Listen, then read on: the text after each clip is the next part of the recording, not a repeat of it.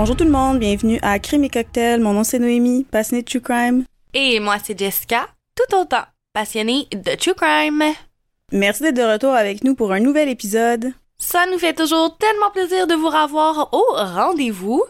N'oubliez pas d'aller nous laisser une note sur Spotify, Apple Podcasts, un petit 5 étoiles, ça nous fait toujours plaisir. Et n'oubliez pas d'aller nous suivre sur nos réseaux sociaux, que ce soit TikTok, Facebook ou Instagram, ça nous aide beaucoup. S'il vous plaît. S'il vous plaît. Cette semaine, c'est Jess qui commence avec le moment What the fuck de la semaine. Donc Jess, qu'est-ce qui s'est passé cette semaine? Je pense que tous les Montréalais, on va partager le même moment What the fuck cette semaine. C'est la température. Pour ceux qui sont hors Montréal, hors Québec, il y a eu littéralement une espèce de, de violent mélange de pluie et de neige toute la semaine. Et un jour en particulier, cette semaine, il y avait abondamment de pluie et j'ai comme compris à quel point il y avait des nids de poules à Montréal parce qu'il y avait littéralement des piscines olympiques par terre pour pouvoir se rendre au travail. J'ai dû faire au moins quatre fois la traversée des grands lacs, tout et choses. Une fois, j'ai littéralement pilé dans une flaque d'eau qui m'a engouffré la botte en entier avec une partie de mon pantalon. J'ai littéralement puis pilé dans une piscine glacée en m'en allant au travail à cause d'un nid de poule. Fait que c'est ça, les nids de poule existent bel et bien à Montréal. J'ai failli me noyer dans l'un d'entre eux. J'ai tellement plein de questions pour euh, l'asphalte à Montréal, l'état de l'asphalte au Québec en fait, mais surtout à Montréal. Est-ce qu'il y a quelqu'un qui peut nous répondre? Pourquoi est-ce que c'est autant décollissé l'asphalte à Montréal et au Québec? Parce que quand on arrive en Ontario, c'est beau, là, puis ils ont de la neige puis de la glace pareil aussi, fait que j'ai plein de questions. On dirait que Montréal est tout le temps en construction, puis l'asphalte est toujours pas belle partout. Qu'est-ce qui se passe? Quelqu'un répondez-nous. Fun fact, eh ben en fait pour ceux qui le en fait je pense que tout le monde le sait là que Montréal est considéré comme une ville avec plein de cônes oranges, on a comme plein de de, de souvenirs de Montréal à l'effigie des cônes oranges et il y a un cône en particulier qui est resté au même endroit, je pense que c'était à l'échangeur Turco pendant 15 ans ma bonne Tu sais pourquoi? Je, veux les, je veux les réponses, s'il vous plaît. Geneviève Guibault, si vous êtes à l'écoute de cet épisode, Noémie aimerait beaucoup de réponses de votre part. On peut vous interviewer euh, au travers du podcast. Parce que l'état des routes, c'est presque un crime. Aussi, fun fact, si vous habitez à Montréal et que votre roue d'auto se fait décrisser par un nid de poule, c'est la ville qui doit vous rembourser votre pneu. Je dis ça, je dis rien. Si jamais ça peut aider quelqu'un, c'est même écrit sur leur site. C'est vraiment bon à savoir. Merci, ma bonne chum. Moi, mon moment what the fuck la semaine, c'est arrivé hier, je crois. On était en train de finir notre journée de stage à l'hôpital, puis il y a une infirmière qui était arrivée, puis elle Oh my God! Puis là, on était genre, ben voyons, qu'est-ce qui se passe? Doc Mayou, il est mort. Puis j'étais là, ben mon Dieu. Mon Dieu Seigneur, Doc Mayou, il est mort. Je sais qu'il est mort à, Trois-Rivières, puis je me suis trouvé vraiment drôle. On est parlé à ma coloc par après, parce que j'ai vécu à Trois-Rivières pendant un petit, euh, un petit bout. Puis quand elle a dit, l'infirmière, ah, il est mort à Trois-Rivières, j'ai dit, ah, c'est ça qui l'a tué. Charlotte à tous nos auditeurs de Trois-Rivières. C'est pas comme si j'avais pas vécu là puis je jugeais. J'ai vécu là pendant plusieurs années et je juge. Mais une fois de temps en temps, quand j'y vais, j'aime ça y retourner, j'adore aller voir mes amis. Je dis pas que c'est la pire ville du monde, vraiment pas. C'est juste, je me trouvais drôle, je me trouvais vraiment drôle. C'est ça. C'est moi, de fuck la semaine. Euh, rest in peace, Doc Mayou. J'avoue que moi aussi, j'ai été surprise. Je, je l'ai déjà dit, mais je travaille dans les médias, puis on a tout comme dû arrêter de travailler pour encaisser la nouvelle, puis je me souviens avoir demandé au moins huit fois à mes collègues, c'est une blague, c'est une blague, est-tu vraiment décédé? Et on dirait que je pensais que cet homme-là était comme immortel, fait tellement partie de la culture québécoise que je pensais comme qu'il allait continuer à créer des controverses à Vidam Eternam, je sais pas. Moi aussi, moi aussi, mais je me suis rappelé par après que quand j'étais jeune, Doc Mayou était déjà vieux. Là maintenant, 20 ans, 25 ans plus tard, je me dis ouais, c'est peut-être pas si surprenant que ça, mais comme tu dis, on dirait que dans ma tête, il était immortel, il allait être là pour le reste de la vie. Puis si vous venez pas du Québec, vous savez pas c'est qui Doc Mayou, ça vaut la peine que vous allez rechercher parce qu'on n'ira pas plus longtemps dans le sujet, c'est pas le but de l'épisode, mais ça, ça vaut la peine. Allez faire vos recherches. Doc Mayou Québec. Rajoutez un petit mot, controverse. Ça vaut la peine aussi parce que y en a eu une coupe. Bref, revenons à nos moutons. Jess, qu'est-ce qu'on boit cette semaine? Cette semaine, on boit un Kentucky 75. Pour le Kentucky 75, on va mettre 2 onces de bourbon dans un verre avec un demi-once de jus de lime. On va rajouter 3 quarts de sirop simple et on va allonger avec du Prosecco. Vous connaissez la devise à crème et cocktail, la recette dit mousseux, le portefeuille dit Prosecco. Vous pouvez garnir avec une rondelle de citron pour que ce soit plus mignon ou, comme Noémie le très judicieusement traduit, une torsade de citron. Fait que voilà, voilà, voilà. Euh, c'est notre cocktail de la semaine. Non, euh, toi qui ne le bois pas présentement parce que tu fais le janvier sèche. tu vas par contre consommer ce cocktail durant le temps des fêtes. C'est pourquoi on le boit aujourd'hui. Alors dis-moi, quelle a été ton, ton impression dans le temps des fêtes? Effectivement, j'ai bu ce cocktail-là le 31 décembre. Ouais, exactement. Le 31 décembre. Puis j'ai été agréablement surprise. Je suis pas quelqu'un qui va d'emblée aller vers des alcools euh, bruns euh, forts. Je suis plus gin, vodka. Mais j'aime ça essayer des nouvelles choses. On peut pas savoir si on aime pas ça tant qu'on n'y goûte pas ou qu'on l'essaye pas. Fait j'ai essayé. Puis j'ai adoré ça. J'ai donné un bon 8.5. Honnêtement, je trouve que ça vaut la peine. Puis ça sort de l'ordinaire du classique euh, vodka soda, vodka canneberge, gin tonic. Belle petite trouvaille. Moi, de mon côté, je, je serais vraiment le genre de personne à décevoir Damon et Stéphane Salvatore parce que j'aime pas le bourbon. Je sais pas si t'as compris cette référence-là, mais je sais qu'il y en a qui l'ont compris. J'aime pas le bourbon, mais je dois avouer qu'avec un petit peu de, d'acidité puis de sucre, puis le Prosecco, ça se prend quand même bien. Fait que je vais aller pour un 6 sur 10, qui est quand même bon considérant le fait que je n'aime pas le bourbon. Fait que voilà. Alors, euh, sur cette note, euh, je te dis cheers! Chin chin! Non, de quoi tu me parles aujourd'hui? C'est une soirée d'avril, vous préparez le souper et attendez que votre fils revienne du magasin où il travaille, mais le temps passe, la nuit tombe et il n'arrive toujours pas. Inquiet, votre mari décide de se rendre sur le lieu de travail de votre fils alors que vous restez à la maison avec votre autre fils, attendant anxieusement l'arrivée de votre conjoint et de votre enfant. Mais il n'arrive pas. Quelques heures plus tard, morte d'inquiétude, vous vous rendez à votre tour au magasin accompagné de votre deuxième fils et en entrant, vous êtes témoin d'une scène digne d'un film d'horreur.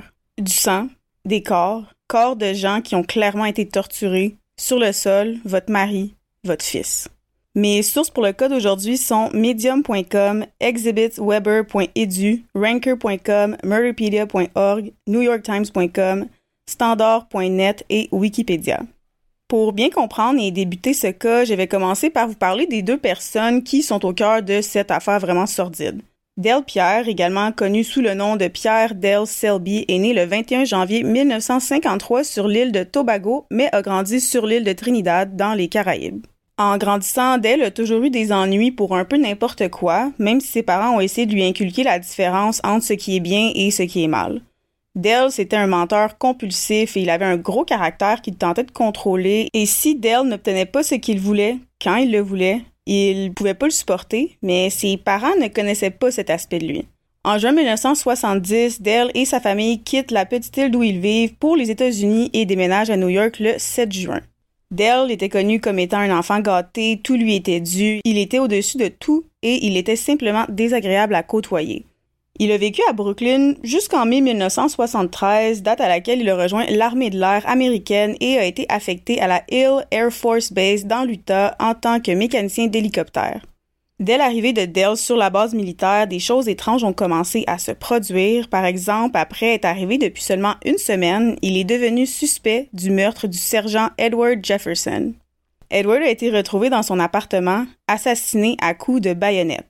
Une baïonnette, c'est une lame qui est fixée à la bouche d'un fusil et utilisée pour poignarder un adversaire, j'imagine, au corps à corps, peut-être pour la pêche. J'ai pas vraiment fait de recherche approfondie sur le pourquoi et comment c'était utilisé, mais bon, ça vous donne une image mentale. Le détective en charge de l'affaire, Don Moore, a reconstitué ce qui s'est passé à partir de témoins et de dossiers. Le dimanche 1er octobre 1973, Dale était dans l'appartement d'Edward en train d'enregistrer de la musique lorsque le sergent a découvert que ses clés d'appartement avaient disparu. Bien que Dale et Edward aient fouillé minutieusement la maison, les clés sont restées manquantes. Ce n'est que le lendemain que les clés ont été retrouvées. Dale aurait volé les clés et les aurait apportées à la base pour les dupliquer. Lorsque les clés de l'appartement d'Edward ont été dupliquées, fallait signer un nom et Dale a signé le nom Curtis Alexander dans le but de dissimuler le fait que c'est lui qui les avait volés.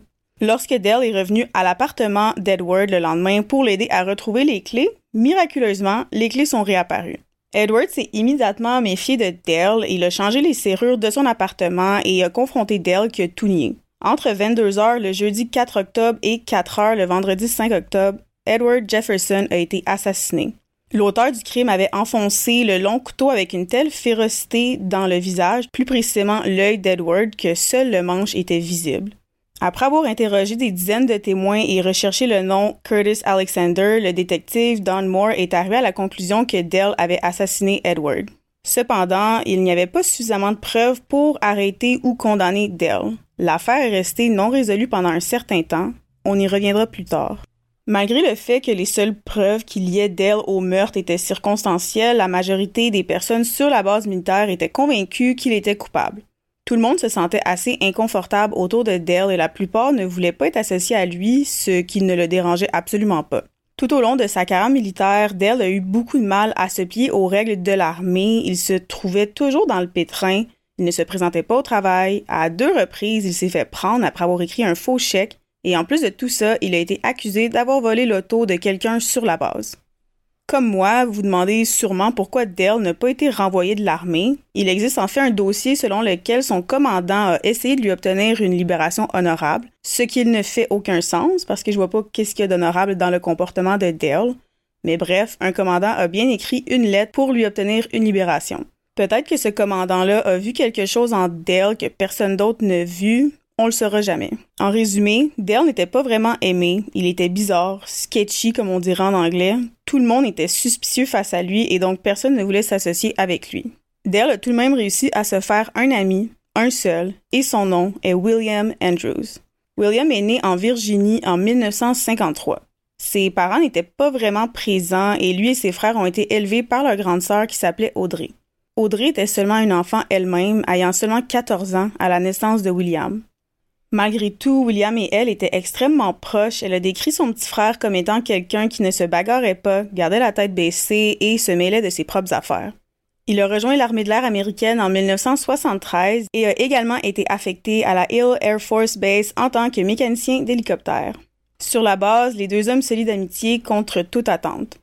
Aucun des autres hommes de l'armée de l'air ne voulait être ami avec Dale. D'un autre côté, William se faisait des amis facilement, il était gentil, parfois même trop gentil, mais ses amis se sont éloignés de lui lorsqu'il s'est rapproché de Dale.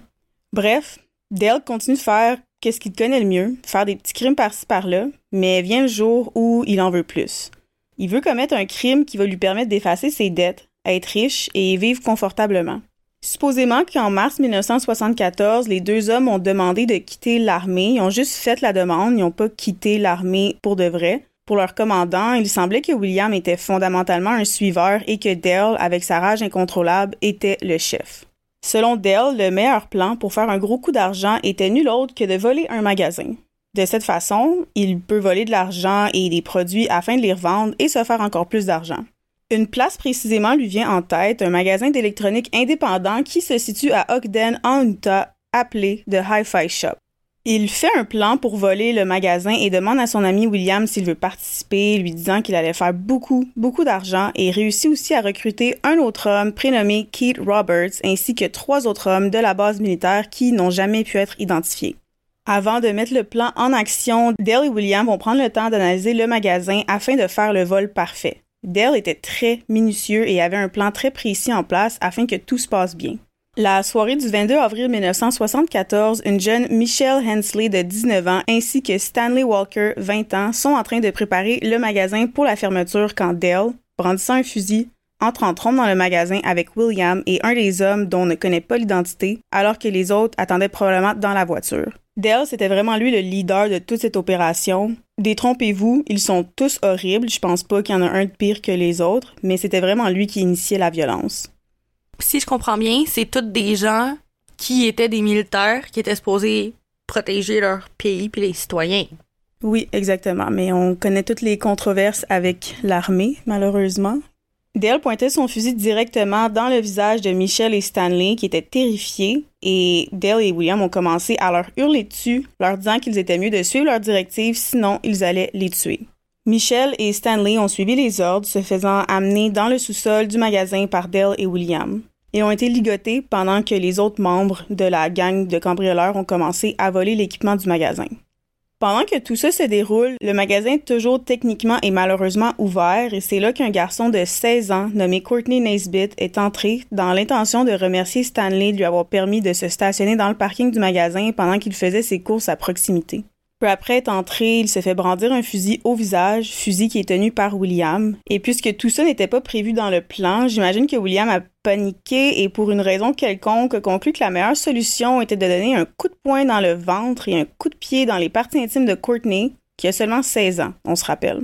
Courtney a été amené au sous-sol. Amené, c'est un grand mot parce qu'il a été traîné de force par William et lancé du haut des escaliers. Il est dit que c'est à ce moment-là que Keith Roberts et les autres voleurs auraient quitté les lieux, laissant William et Dell seulement sur la scène. Ce ne sont que des spéculations, mais plusieurs pensent que les hommes pensaient que c'était seulement, un vol et non de prendre en otage des jeunes de moins de 20 ans, dont un qui était mineur. Lorsqu'ils auraient réalisé ce qui est en train de prendre place, ils auraient fui. Selon moi, ça pourrait être vrai. Est-ce que c'est vraiment ce qui s'est passé? On ne le saura jamais. Tout ce qu'on sait, c'est que sur les lieux, il reste seulement Dell, William ainsi que leurs trois otages. Le temps passe, des heures passent, et bien les employés qui sont pris en otage sont assez jeunes, 19 et 20 ans. La majorité vivent toujours chez leurs parents à cet âge-là. Donc naturellement, voyant que leurs enfants ne reviennent pas de leur travail, les parents commencent à s'inquiéter. Environ deux heures après le début du cambriolage, le père de Stanley, Oren Walker, 43 ans, se rend au magasin, inquiet pour son fils. Il entre parce que non, la porte n'était toujours pas verrouillée à ce moment-là. En plein dans le chaos qui se déroule et tout comme Courtney, il se fait brandir un fusil au visage et forcer au sol où il voit son fils. Oren va tenter de raisonner avec Dale et William, leur disant qu'ils portent des masques, qu'ils ne savent pas de quoi ils ont l'air, ils ne peuvent pas les identifier. Finissez de voler le magasin et nous allons rien dire. Laissez-nous simplement partir. Par contre, Dale ne voit pas la situation sous cet angle. Ayant déjà eu des démêlés avec la justice, c'est impossible pour lui qu'il se sorte de cette affaire. Il ne veut pas les laisser partir, il ne veut pas laisser de témoins. William, lui, ne partage pas la même opinion que son ami. Il n'a jamais vraiment été dans le pétrin, il n'a aucun casier judiciaire et il a commencé à devenir anxieux et vouloir abandonner le plan. Devant les otages, Dale et William commencent à s'engueuler et Dale va dire à William d'arrêter d'être une poule mouillée et de simplement suivre le plan. William va lui dire Ben, on fait quoi maintenant? Rien de tout ça ne faisait partie du plan original. On devait seulement voler le magasin et de l'argent et s'en aller. Ça, il y a plusieurs sources qui disent différentes versions. Il y en a qui disent que William savait qu'ils allaient là pour tuer, d'autres qui disent qu'il ne savait pas. Faites ce que vous voulez avec cette information. C'est alors que Dale a une incroyable idée de génie, sentez le sarcasme, inspiré de son film préféré Magnum Force, un film qui fait éclater les box-office en 1973 avec nul autre que le célèbre Clint Eastwood. Il y avait une scène en particulier qui avait marqué Dale, une scène décrite comme et ceci est une situation et non mes paroles, une scène où un pimp frustré décide de tuer une de ses prostituées en lui versant de force du liquide nettoyant à canalisation dans la gorge. Fin de la citation.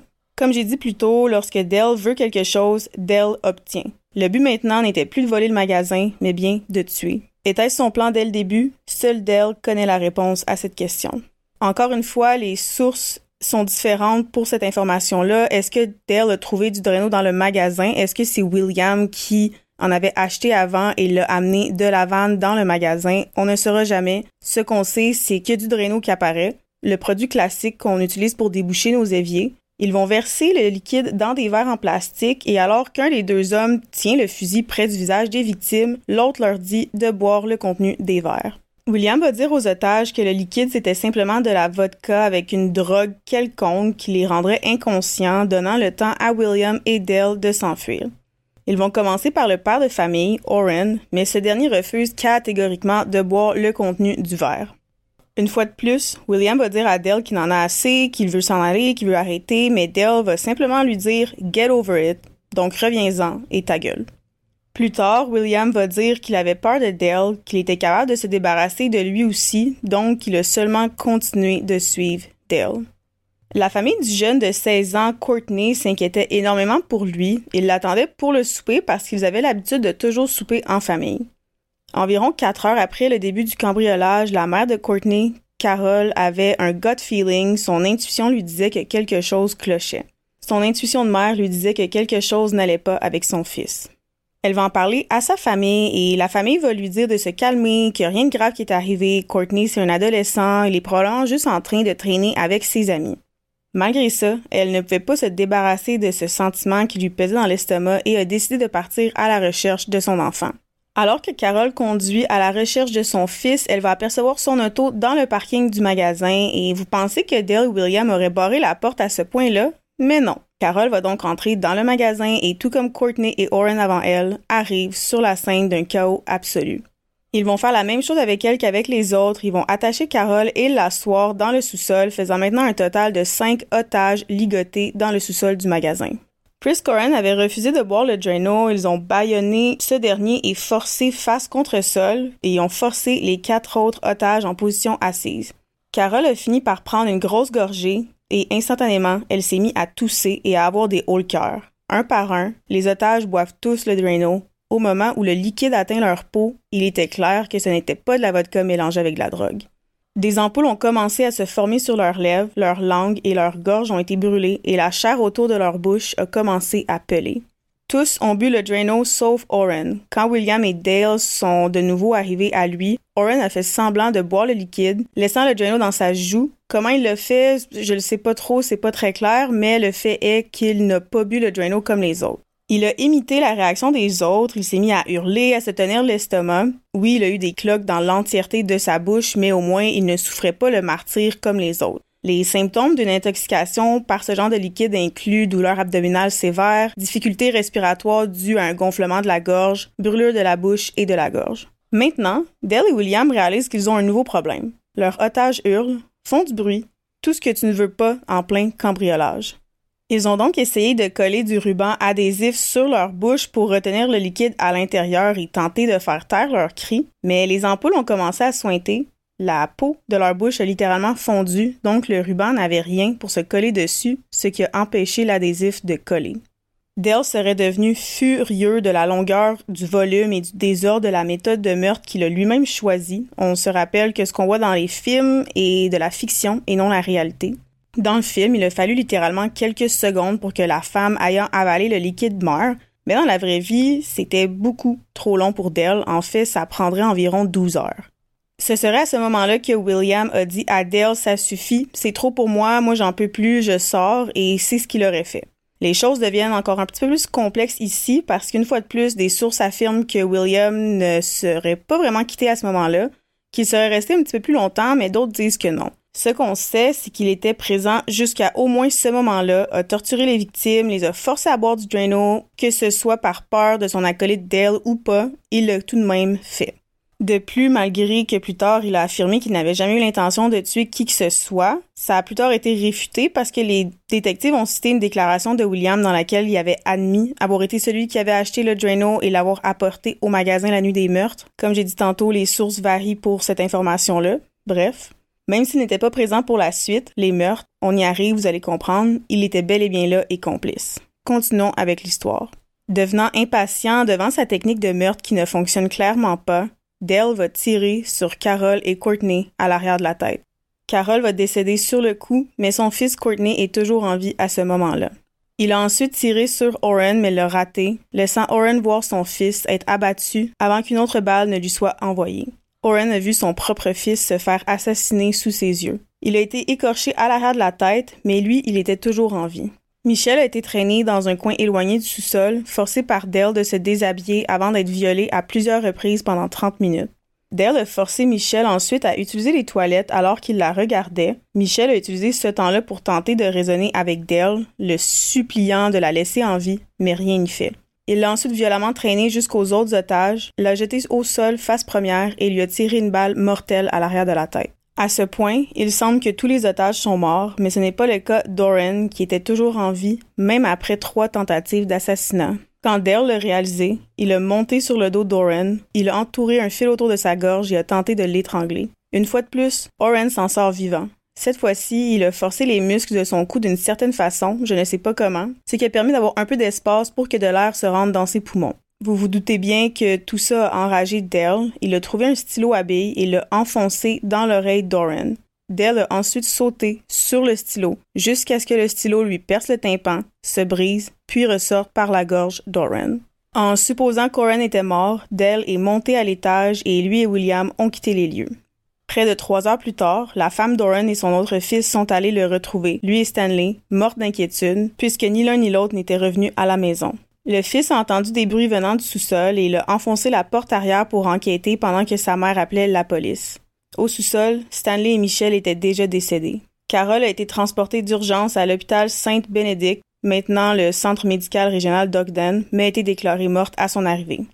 On ne s'attendait pas à ce que Courtney se remette de ses blessures, mais après 266 jours d'hospitalisation, il a survécu. Malheureusement, il a été laissé avec des lésions cérébrales graves et irréparables. Contre toute attente, Oren a également survécu avec des graves brûlures à la bouche et au menton et des dommages à l'oreille. Malgré ses blessures, Oren a pu donner à la police des descriptions des deux principaux assaillants. Quelques heures après que le crime ait fait la une des journaux, un employé anonyme de la base militaire de l'armée de l'air a appelé la police pour signaler que William lui avait fait une confidence des mois auparavant. Il avait dit à son ami, et je cite, Un de ces jours, j'avais braqué ce magasin de chaînes hi-fi, et si quelqu'un se met au travers de mon chemin, je vais le tuer. Fin de la citation. Au même moment, deux adolescents fouillaient dans des poubelles. Le terme anglais, c'est dumpster diving à la base américaine aérienne où Dale et William travaillaient lorsqu'ils ont appelé la police. Dans la poubelle, ils ont trouvé des portefeuilles et sacs à main contenant les permis de conduire des victimes de la sordide affaire de meurtre du magasin Hi-Fi et les garçons les ont reconnus grâce au reportage sur le cas. En arrivant sur les lieux, le détective Deloy White croyait que les tueurs faisaient partie de la foule grandissante et a commencé à parler de façon dramatique, faisant un spectacle en agitant chaque élément de preuve en l'air avec une paire de pinces tout en les retirant de la benne à ordures pour voir le comportement des personnes dans la foule.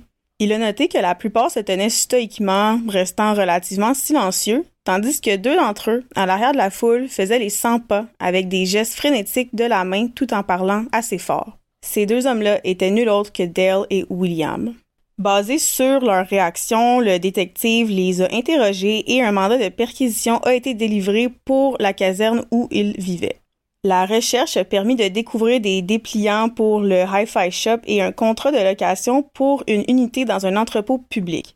L'émission d'un autre mandat a permis d'enquêter sur l'unité et de trouver un équipement stéréo et une demi-bouteille de Drano. L'équipement a ensuite été identifié comme volé du magasin de la chaîne Hi-Fi grâce à des numéros de série. Les deux hommes ont été accusés de meurtre au premier degré et de vol qualifié. Quelques semaines après leur arrestation, Keith Roberts a été arrêté après avoir été identifié lors d'interrogatoires conduits sur et autour de la base militaire. Tous les trois ont été inculpés de trois chefs de meurtre au premier degré et de vol qualifié. Leur procès commun a débuté le 15 octobre 1974. Le 16 novembre 1974, Dale et William ont été reconnus coupables de toutes les accusations, tandis que Keith a été reconnu coupable seulement de vol qualifié. Quatre jours plus tard, Dale et William ont été condamnés à mort par injection mortelle et Keith a été condamné à la prison à perpétuité avec un minimum de cinq ans. Il a été libéré sur parole en 1987. Au cours du procès, il a été révélé que Dale et William s'étaient rendus au magasin avec l'intention de tuer tous ceux qu'ils rencontraient, un plan sur lequel ils travaillaient depuis des mois. Courtney Naisbitt, le jeune qui avait 16 ans lorsque tout ça est arrivé, n'a pas pu témoigner en raison d'une amnésie causée par ses blessures, mais son père, lui, a témoigné et a été un des témoins stars du procès. Selon un article du New York Times, des défenseurs des droits civiques affirment que William a été condamné à mort même si des meurtriers blancs plus notoires ont été autorisés à vivre. Quelque chose que je n'avais pas précisé jusqu'à maintenant, c'est que William, Dale et Keith sont tous des hommes afro-américains. Ils ont également noté que lors du prononcé de la peine, quelqu'un a glissé une note dans la tribune du jury qui disait, et je cite, Pendez les N-words. La Cour suprême des États-Unis a refusé d'entendre un appel en faveur de William en 1988, mais le juge Thurgood Marshall a émis une opinion dissidente dans laquelle il a qualifié la note glissée au jury de, et je cite, vulgaire incident de lynchage, un racisme populaire qui rappelle l'époque de la reconstruction. Fin de la citation. Les avocats de William ont aussi noté que le jury était entièrement blanc. À cette époque, l'Utah avait une petite population noire. Les personnes noires représentaient moins de 1% en fait de la population. Même à ce jour, ça n'a pas vraiment changé. C'est un État qui est appelé l'État des Mormons. Eh bien, à l'époque, la plupart des jurés étaient en fait mormons. Une époque où l'Église de Jésus-Christ des Saints des derniers jours n'autorisait pas les Noirs à devenir prêtres. Même si cette interdiction a été annulée, elle a laissé un héritage de méfiance.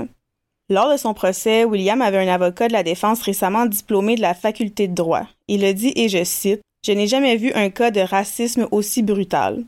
Toute cette affaire était infectée de racisme. Fin de la citation. Il a aussi déclaré qu'un procureur avait exclu un juré potentiel du jury, tout ça parce qu'il était noir. Mais les partisans de la peine de mort dans cette affaire ont affirmé que William savait que ses actes entraîneraient des morts, une norme pour une condamnation pour meurtre établie par les arrêts de la Cour suprême. En 1974, Jim Gillespie, afro-américain, travaillait à l'agence de lutte contre les alcools et les stupéfiants de l'Utah. Avant ça, il avait travaillé comme policier au service de police d'Ogden. Il a déclaré qu'il y avait une conscience accrue du danger possible à Ogden après les meurtres. Je le cite. Oui, la communauté afro-américaine s'est alors sentie harcelée parce qu'elle se faisait arrêter sans raison pour avoir roulé sur Washington Boulevard. Fin de la citation. Pendant son incarcération, Dell a changé de nom 27 fois, apparemment pour protéger son nom de famille de la notoriété, choisissant finalement Pierre Dell Selby, transposant donc son prénom, son deuxième prénom et son nom de famille depuis sa naissance comme nom légal. Je vous ai dit tantôt que le meurtre d'Edward Jefferson avait été non résolu pendant quelques années, mais en fait, après l'arrestation de Dell, il a été conclu que c'est bel et bien lui qui avait tué le sergent. Lors de son audience de grâce, il a déclaré qu'il avait eu une éducation stricte et qu'il était un homme changé. Après s'être vu refuser la clémence, Dell a été exécuté par injection mortelle le 28 août 1987 à l'âge de 34 ans. Il avait 21 ans au moment des meurtres. À son décès, il a légué tout son argent, soit 29 dollars, à William. Il a refusé un dernier repas, passant son dernier jour à jeûner, prier, chanter et à lire la Bible. Ses derniers mots ont été Merci, je vais juste dire mes prières. Je tiens à glisser ici que les derniers mots de Michel ont été Je suis trop jeune pour mourir. Aussi, lors de son audience de grâce, Dell a déclaré ce qui suit Le crime a suivi son propre cours. Ce n'était pas planifié de cette façon. Les gens n'arrêtaient pas d'entrer et j'ai juste paniqué. La seule façon d'empêcher ce qui s'est produit serait d'avoir été éloigné de l'armée de l'air. Bien sûr, l'alcool et les pilules que je consommais n'aidaient pas. Chacun a une limite au-delà de laquelle il ne veut pas aller. Les drogues, etc. peuvent modifier cette limite. Je me dis, tu dois en accepter la responsabilité, tu l'as fait, tu étais là, tu ne peux pas le rationaliser. Cependant, William a déclaré qu'il ne l'avait jamais vu Eve ou consommer quelconque drogue. Lors de l'audience de grâce, Oren Walker a témoigné. Il a traité Dale de sadique et a déclaré qu'il méritait de mourir en disant, et je cite, après avoir d'abord tiré sur Madame Nesbitt, il se cabrait au marché d'une manière qui me donnait l'impression qu'il appréciait ce qu'il faisait. Il est difficile pour moi de croire que j'ai été impliqué dans tout ça. La vie de mon fils Stanley a été prise par deux coups de feu et du drano. Il a essayé par cinq fois différentes de me tuer. Chacune d'entre elles aurait pu être mortelle. Tout ça a certainement changé nos vies. Fin de la citation. Oren a déclaré que son plus jeune fils, traumatisé par le meurtre de son frère aîné, dormait sur un matelas dans la chambre de ses parents et refusait catégoriquement d'entrer dans le sous-sol de la maison. Il a dit Ma femme passe la majeure partie de son temps au lit à essayer d'oublier. La condamnation à mort de William a été considérée comme particulièrement controversée pour les raisons que j'ai dit plus tôt et parce qu'il ne tuait directement aucune des victimes, bien qu'il ait admis avoir administré de force le Drano dans leur gorge. Il a été exécuté par injection mortelle à 1h30 du matin le 30 juillet 1992 à l'âge de 37 ans, après 18 ans dans le couloir de la mort. Son dernier repas était un banana split qu'il a partagé avec sa nièce et sa sœur. Les derniers mots de William, adressés au directeur adjoint des services correctionnels Bruce Egan, ont été Merci à ceux qui ont essayé si fort de me garder en vie. J'espère qu'ils continueront à se battre pour une justice égale après mon départ. Dites au revoir à ma famille et que je les aime. Fin de la citation. Après avoir été attaché sur la civière, William a levé la tête et a dit Je t'aime au revoir à sa sœur juste avant les injections. Il a été déclaré mort à 1h46 du matin. Après l'exécution, Courtney a déclaré au Salt Lake Tribune qu'il avait pardonné Dale et William, mais a ajouté Où va la colère qu'une victime ressent envers un agresseur lorsque celui-ci est parti? Les trois autres hommes qui avaient participé au cambriolage n'ont jamais été identifiés et ont échappé au crime qu'ils ont commis. Sherry Michelle Hensley avait 19 ans au moment de son meurtre et ne travaillait dans le magasin de la chaîne Hi-Fi que depuis seulement une semaine. Elle était récemment fiancée et prévoyait de se marier le 5 août 1974. Carol Ellen Nesbitt avait 52 ans au moment de son meurtre. Elle était membre de l'église LDS, auxiliaire médicale du comté de Weber et ancienne membre de la Ligue junior d'Ogden. Son mari, Byron Nesbitt, s'est plus tard remarié. Il a souffert de douleurs chroniques pour le reste de sa vie et est décédé le 4 juin 2002 à l'âge de 44 ans. Stanley Oren Walker avait 20 ans au moment de son meurtre. Il était un aîné du 10e quartier Ogden LDS et était entraîneur de basketball pour le quartier. Oren et Courtney ont continué à vivre leur vie jusqu'à leur décès en 2000 et 2002 respectivement. Au moment du drame, Courtney était un adolescent plein d'ambition, passionné de science. Il venait tout juste de compléter son premier vol solo en tant que pilote. Le jour du drame, il revenait d'une cérémonie où son instructeur avait coupé son chandail pour l'encadrer au mur. Après le drame, il a été contraint d'abandonner ses études en raison des dommages causés à son cerveau, mais il a obtenu tout de même son diplôme d'études secondaires après être revenu après près d'un an de convalescence de ses blessures. Il s'est aussi marié. Pour terminer, je vais vous lire un commentaire que j'ai lu sous une vidéo YouTube. Ouvre la citation.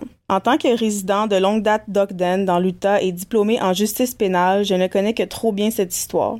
Le père de Courtney était un gynécologue bien connu ici et a mis beaucoup d'entre nous au monde. Beaucoup d'entre nous ont connu Courtney un peu en vieillissant et il est malheureusement devenu handicapé après cet horrible événement et il est décédé en 2002. Depuis, la boutique Hi-Fi a été déplacée et se trouve actuellement à quelques pas de chez moi. Si quelqu'un veut en savoir plus sur cette histoire et du point de vue des victimes, il existe un livre que vous pouvez lire intitulé Victimes de Gary Kinder. Et c'est ainsi que se termine mon épisode cette semaine un gros merci pour cet épisode, ma foi, haut en émotion. Je sais pas pour vous à l'écoute, mais moi, je me suis souvent pris la tête de mes deux mains. J'ai souvent été sous le choc des informations que j'ai entendues. C'était assez graphique, c'était assez lourd, mais je pense que c'était nécessaire de parler de ce cas-là parce que je trouve que ça fait un excellent parallèle avec le fait que, ben, c'était des gens qui étaient supposés protéger les citoyens puis qu'au final, ils ont infligé ce genre de douleur je, je, peux même pas imaginer, là, c'est juste inimaginable. C'était super bien raconté d'ailleurs. Un bravo pour cet épisode. J'ai adoré. Merci. Je trouvais que ce cas-là avait en fait tout pour faire un cas intéressant. Pas que c'est une compétition entre les cas, vraiment pas. Mais ça venait chercher la question du racisme, ça venait chercher aussi un peu la question sur les, tout ce qui se passe sur les bases militaires, qu'on va sûrement faire des épisodes un jour là-dessus parce qu'il y en a tellement à dire. Puis j'ai été surprise de pas vraiment avoir entendu parler de ce cas-là avant cette année. C'est fou parce a certains cas, on dirait qu'ils prennent tellement de place dans, les médias, puis ils ont, moins d'aspect, comment je peux dire ça, sensationnalisme, si je peux dire ça comme ça. Puis ça, on, on en a pas vraiment entendu parler, même si ça a fait la une des journaux à l'époque. Puis je trouvais ça intéressant. Puis je trouvais vraiment intéressant de relever la, la question du racisme parce que c'est vrai, on le voit encore aujourd'hui. On a souvent des images d'hommes blancs qui font des shootings aux États-Unis, qui vont tirer dans des écoles, qui sont euh, menés par les policiers comme si c'était des petites princesses. Ils leur donnent de l'eau, ils sont gentils avec eux, tout va bien. Puis un garçon noir euh, se fait tirer parce qu'il fait du jogging aux États-Unis. Fait que je trouvais que c'était intéressant de, parler de ce cas-là pour euh, cette raison-là. J'excuse en rien qu'est-ce que les hommes ont fait dans le cas d'elle et. C'est complètement dégueulasse, c'est horrible c'est pas ça que je dis, mais en tant qu'humain, tout le monde a le droit de se faire juger à la même hauteur, au même niveau, tout dépendant de notre couleur de peau. Je trouvais ça intéressant de, parler de ce cas-là. Puis si vous avez des choses à dire sur ce sujet-là ou si vous voulez qu'on on en parle peut-être plus en profondeur dans un épisode, écrivez-nous. C'est, vraiment quelque chose qui, qui est toujours intéressant pour nous de, de discuter. Bref, on continue ça avec le teaser pour la semaine prochaine. Oui, donc la semaine prochaine, on retrouve notre formule de co-animation. Noémie et moi, on va se partager le micro pour souligner la deuxième saison du Verso sur ce podcast. Donc, euh, on a bien hâte de vous retrouver la semaine prochaine. Ah! Crémy cocktail! Cheers, guys! Ching, ching!